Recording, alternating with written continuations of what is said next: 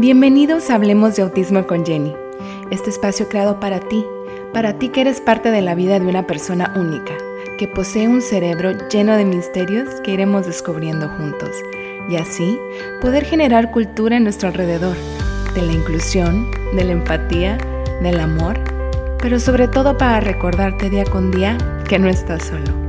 ¡Comenzamos! Me da mucho gusto volver a platicar con ustedes. Hoy hablaremos de depresión y ansiedad. ¿Y por qué le puse la máscara de la felicidad?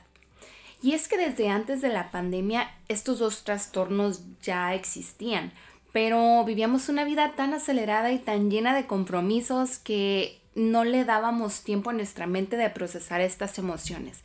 Entonces siempre salíamos con nuestra máscara de la felicidad cuando por dentro todo estaba ahí acumulado y no sabíamos cómo tratarlo. Inclusive ahora creo que todos queremos dar esta apariencia de que estamos bien y nos encanta estar en nuestra casa y que estamos bien a gusto en pijamas todo el día y que he aprendido a cocinar y que he hecho esto y que he hecho otro. Pero también para otras personas ha sido muy frustrante el que, híjole, esta persona emprendió un negocio, la otra empezó un podcast, eh, no sé, mi amiga se embarazó y y tú a lo mejor si sientes que estás igual y que no has sacado nada positivo de la pandemia y eso también te genera frustración. Entonces, quería compartirles algo que jamás había experimentado y pude identificar en mí durante estos meses. Siempre me he considerado una persona muy activa. Inclusive mis familiares y mis amigos consideran que tengo un trastorno de hiperactividad no diagnosticado. Pero procuro hacer muchas actividades a la vez porque si no me aburro y creo que eso le pasa a muchos de los que tienen TDAH. Pero mm, pasó algo muy extraño. Fíjense que poco a poco fui dejando de hacer actividades que disfrutaba mucho, como el hacer ejercicio en las mañanas, eh, marcarle a mis amigos o estar platicando con ellos todo el día por el WhatsApp. Y cosas que yo me sentía muy orgullosa de ellas, como el posgrado y el podcast que tanto llenan mi alma, no saben cómo se transformaron en obligaciones súper pesadas y tuve que tomar la decisión de enfocarme en mí y pausar el podcast por un momento, que fue por el que estuve ausente pues varias semanas. Conforme pasaban los días, sentía muy pesado mi cuerpo, no podía levantarme de la cama y en el trabajo no rendía al 100% porque no podía concentrarme, eh, era muy difícil, me distraía demasiado fácil. Y por primera vez supe lo que era vivir un ataque de ansiedad. Por lo regular me daba en las noches. Analizando todo lo que estaba viviendo y lo que mi cuerpo estaba comunicando, me tomé la decisión de ir a consulta con una psiquiatra.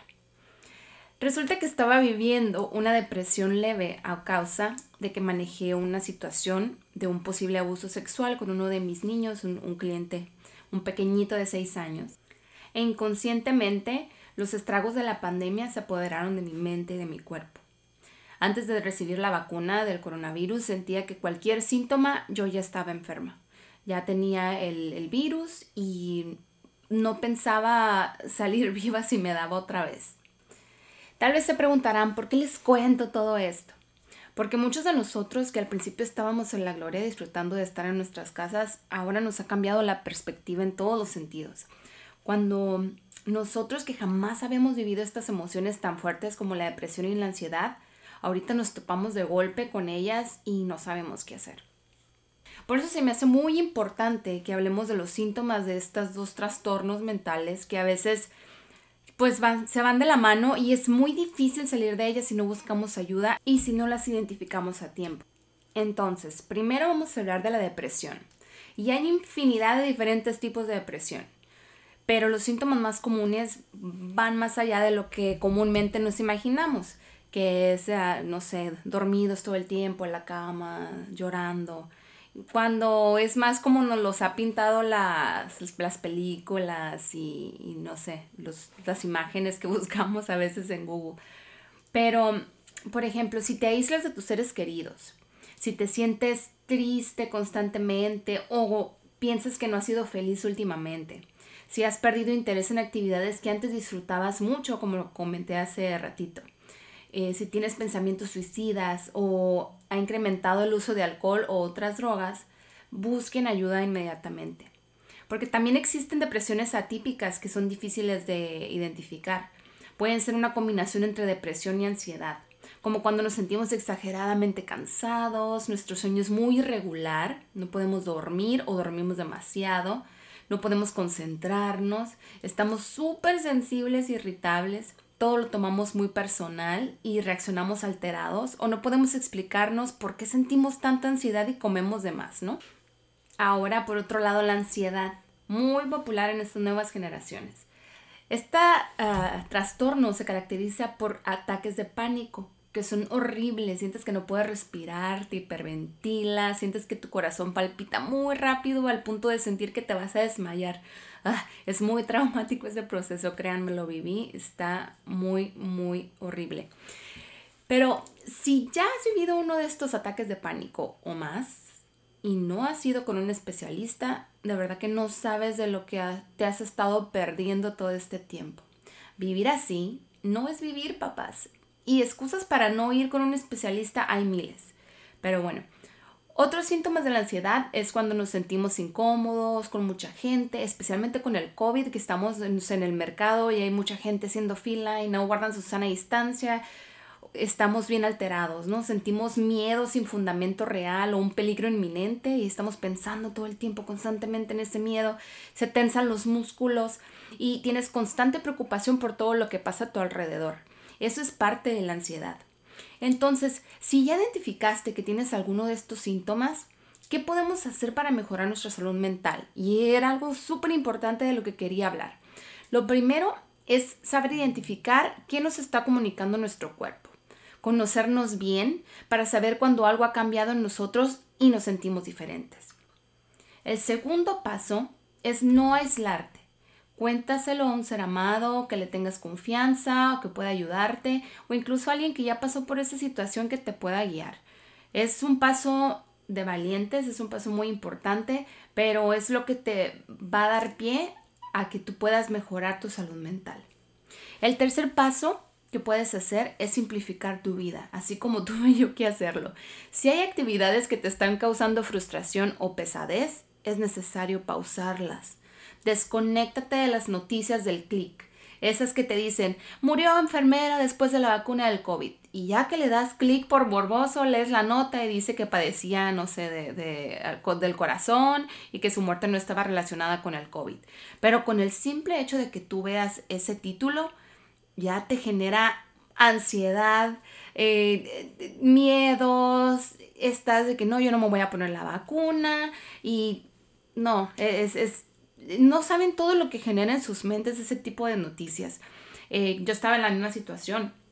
Me ofrecieron la vacuna desde el principio acá en Estados Unidos y no me la quería poner por miedo. Y ya con lo que te dicen las noticias y todo de los efectos secundarios, es, es difícil. Al final me la puse, no tuve ningún solo efecto secundario y pude ser responsable, ¿no? Porque veo a, a mi abuela, voy a las casas de mis niños, de mis familias y creo que no podría vivir con la responsabilidad de que yo contagie a alguien y que alguien falleciera por mi culpa. También en el trabajo a veces nos da pena compartir estas situaciones con nuestros jefes, gerentes y pensamos que nos van a cerrar las puertas para futuros ascensos, pero créanme que cada día somos más los que pasamos por estas situaciones y toma mucho valor reconocer lo que estás viviendo y pedir ayuda. Si no puedes tomarte unas vacaciones en tu trabajo, habla con tus jefes y diles que necesitas una carga más ligera por unas semanas porque estás viviendo un proceso como este. Para los que no saben, en marzo del 2020 se aprobó la iniciativa de la Ley General de Salud Mental, que en julio del 2020 la retiraron por errores que afectaban el debido proceso, según, claro que todo era un problema más político que otra cosa. Eh, pero ya se aprobó un dictamen en marzo del 2021 que habla de, diagnosticar y dar tratamiento a los trastornos mentales. Eh, yo sé que para que todo esto se lleve a cabo y de verdad tengamos un cambio en, nuestras leyes, eh, va a tomar tiempo. Pero al menos ya hay precedentes y estoy muy segura que en un futuro todo esto se va a normalizar y, y vamos a poder tratar de este tema con confianza y vamos a sentirnos apoyados en, nuestro trabajo porque también afecta nuestra productividad. Si trabajas en casa, mantén una rutina.